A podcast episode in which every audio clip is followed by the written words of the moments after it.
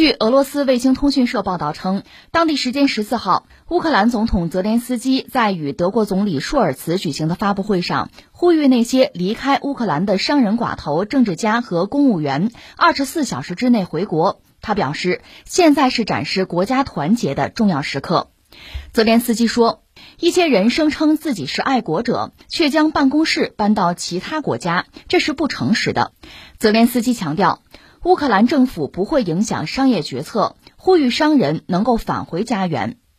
连日来，俄乌关系持续紧张，乌克兰最富有的一批人正集体逃离，另外有一些议员政客也相继外逃。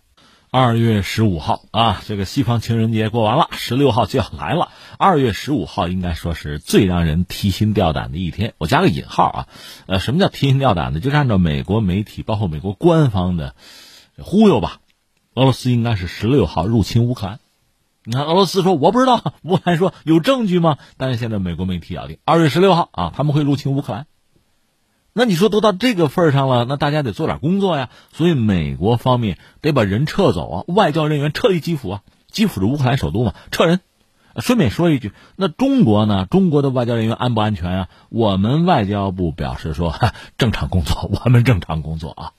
但这确实是个事儿哈。各方有各方的态度。你看，呃，俄罗斯方面克里姆林宫表示说呢，普京是原则上同意俄罗斯的外交部有关安全保障的回复。这个和乌克兰局势没有很直接的关系。是这样，俄罗斯是觉得自己不安全，因为北约在通货嘛，所以就着乌克兰那事儿哈闹起来，西方一直在渲染嘛。俄罗斯是向美国、向北约发出一个什么呼吁呢？咱们要不搞一个安全框架吧？咱们签个安保条约吧？我俄罗斯觉得不安全呢，就等于说像西方。已经有一个书面的一个建议，啊发过去，那么美国和北约也回了，只不过他们回的和俄罗斯期待的不一样，就是说俄罗斯的安全关切，人家其实顾左右而言他，但是俄罗斯方面认为呢，就是美国西方他们的回应呢，多少还是有点建设性。那既然人家回了，我们得再回一个呀。这样，这个外长拉夫罗夫和总统普京有谈，据说普京还问到拉夫罗夫，就说西方有没有可能。和咱们签这个东西，拉夫罗夫说：“哎，总还是有可能的吧？”那现在俄罗斯回应西方回应美国的那个东西，普京是原则上同意。这是俄罗斯，俄罗斯在乌克兰问题上目前没有更多的表示，倒是白俄罗斯和乌克兰防长嚷嚷着说：“咱要不互访一下吧？”啊，约了这么个事儿。再就是美国政府考虑向乌克兰提供十亿美元的贷款担保，但是我们说嘛，驻乌克兰的大使馆已经关了。另外，联合国秘书长就乌克兰局势呢和俄乌的外长通了电话，那意思咱得和平解决，别闹啊，别打啊。这个，呃，另外，美国的国务卿布林肯和乌克兰的外长就乌克兰局势也通了电话。那印象最深的是谁呢？是德国的那个新总理舒尔茨出访乌克兰。这个关头，按说美国人不嚷嚷二月十六号动手吗？哎，这个关头，舒尔茨跑到乌克兰去了，他。估计和马克龙一样，想做一点斡旋吧。那你说乌克兰呢？乌克兰给人印象很深的两点，一个是乌克兰说正在采取措施保持领空的开放，确保飞行安全。再一个呢，他们驻英国的大使在和英国媒体对话的时候，被人家一步一步紧逼着问，大约吐了个口，说乌克兰可能不再寻求加入北约。重复一下。乌克兰驻英国的大使说了句话，大约说乌克兰可能啊不再寻求加入北约，但这话说的比较含糊，又说可能是断章取义什么的吧，反正吐了个口。另外，乌克兰的总统泽连斯基，这个我倒觉得值得咱们关注一下。泽连斯基呼吁离开乌克兰的寡头和政治家们在二十四小时内回国，给我回国。你说干嘛？十六号如果打仗的话，你让他二十四小时回国送死了吗？那可能你会问，哎，他们什么时候走的？就是这两天刚跑的。顺便说一下，现在国际油价可已经升起来了。另外呢，西方的股市可掉下去了。你对战争是有恐惧的吗？那刚才我们讲了，围绕着这个乌克兰的局势吧，这一系列的新闻，一系列的消息，你仔细想想，很多都特别让人感慨啊，叫耐人寻味。但是我个人以为呢，最值得关注的哈，最值得聊的还是这个，就是乌克兰寡头跑了，很多所谓政治家跑了。当然，这个我们觉得不好叫什么树倒猢狲散哈，但是这个状况确实让人觉得叹为观止。乌克兰最富有的寡头们都在逃离自己的祖国。在二月十三号这一天，说从基辅首都啊飞走的飞机包括这个包机啊、私人飞机啊，得有二十架。说起来可笑，你记得当年富兰克林·罗斯福做美国总统的时候，正好美国是闹了一个危机嘛，大萧条。富兰克林·罗斯福大概说过一句话，说这个大家最该恐惧的就是恐惧本身。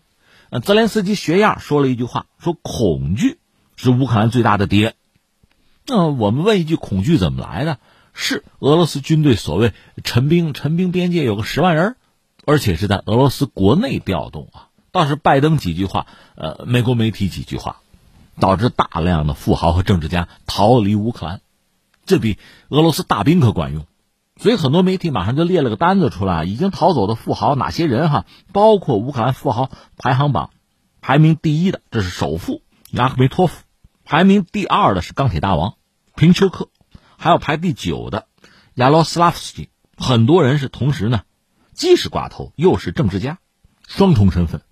比如克雷斯尼科夫，他既是寡头也是政客，但寡头们的政治立场也不尽一致啊。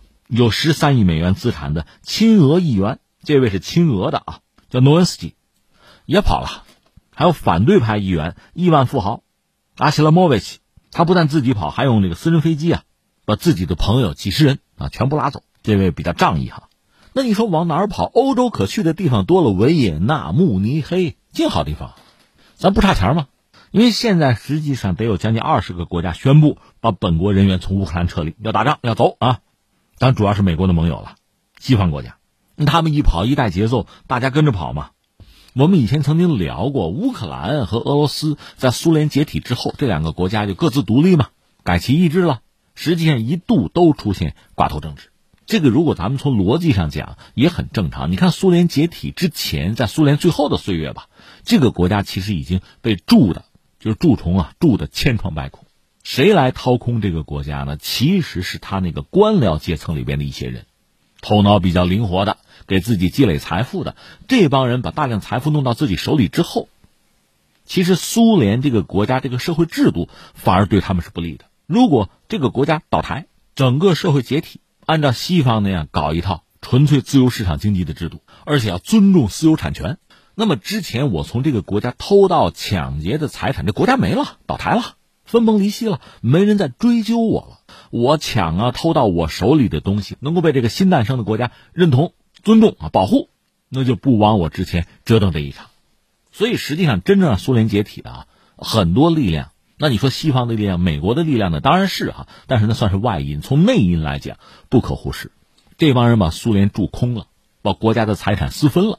他们当然就成为寡头，在这个社会动荡的时候，他们手里有真金白银啊，掌握国家经济命脉，或者拿着国家的资源。当然说，俄乌主要就是天然气能源了。那下面我们把这个逻辑往前推一步，那很多所谓的寡头啊，我们说经济上的寡头啊，两点：一个呢，对内他肯定要寻求政治权利，因为有了政治权利，他自己的财富才能保值增值。如果没有政治权利，那你想，他很可能会被剥夺掉啊，那不白折腾吗？所以这些寡头有了钱，有了资源，肯定要在政治上、在权力上往前更进一步。这是一个在国内啊，另外在国际上，一般说来，他们肯定要倒向西方。这道理很简单，他们拿到是国内的财富，这个财富啊，你不管说是苏联时代的那个，你比如说国企里边的那些资源、设备，还是拿到了比如说天然气啊、石油啊这个能源的什么开采，的权利吧。你要想变现，总是要和国际市场接轨。你以为你有定价权吗？没有啊。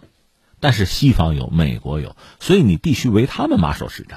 说白了，你的财富之所以能够成为财富，叫财富，能够变现，那不是你自己能决定得了的。所以一般说来，你要倒向西方，因为你的财富只有在市场里才能有意义、有价值。那翻回来，西方对于这样的国家，这些寡头，他就极具影响力。那一定要配合这个西式民主啊，这是一套嘛。他对你国内政治的干预就比较驾轻就熟。所以你看，刚才我们讲了，这个俄罗斯也好，乌克兰也好，在苏联解体之后，这两个新生的国家其实都出现了寡头政治。因为这个寡头政治是在苏联解体前，在苏联国内就开始酝酿的。没办法，历史就这么一点一点推着往前走。问题在于，寡头政治最后会把国家毁掉。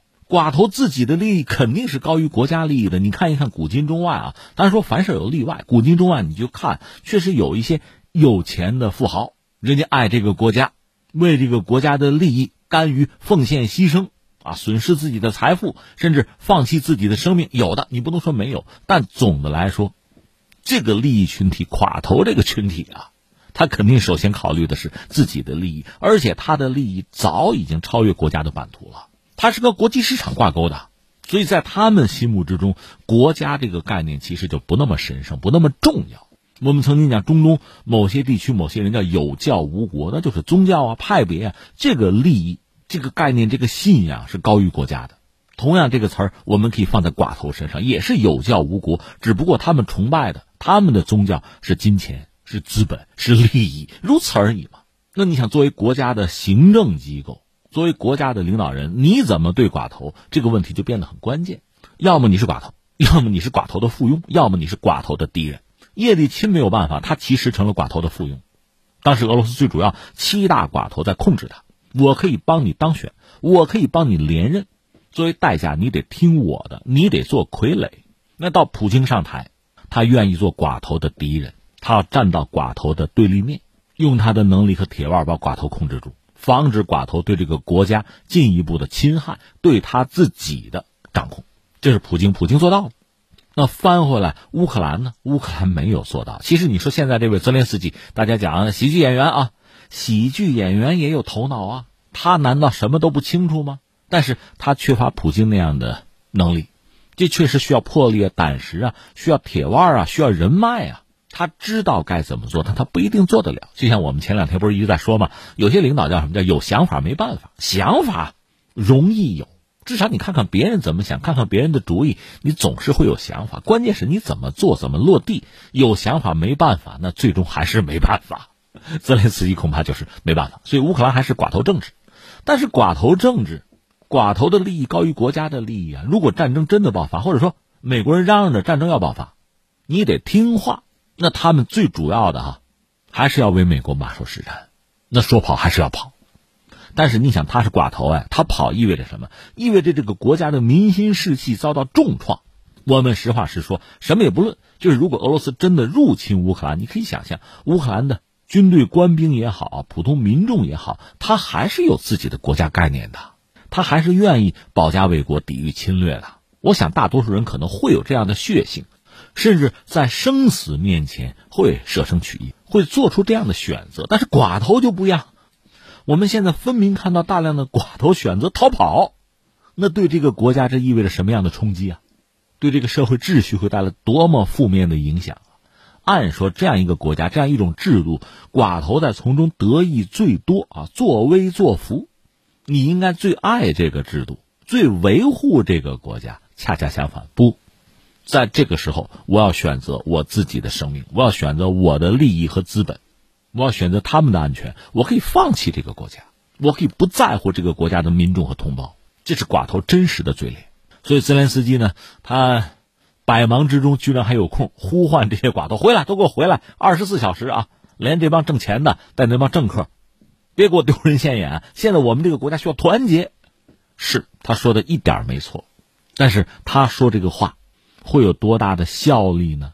你本人不是寡头，你的背后可能就是寡头。你也不敢站在寡头的对立面，你也没有能力约束和克制他们的力量，那这话有多大的分量啊？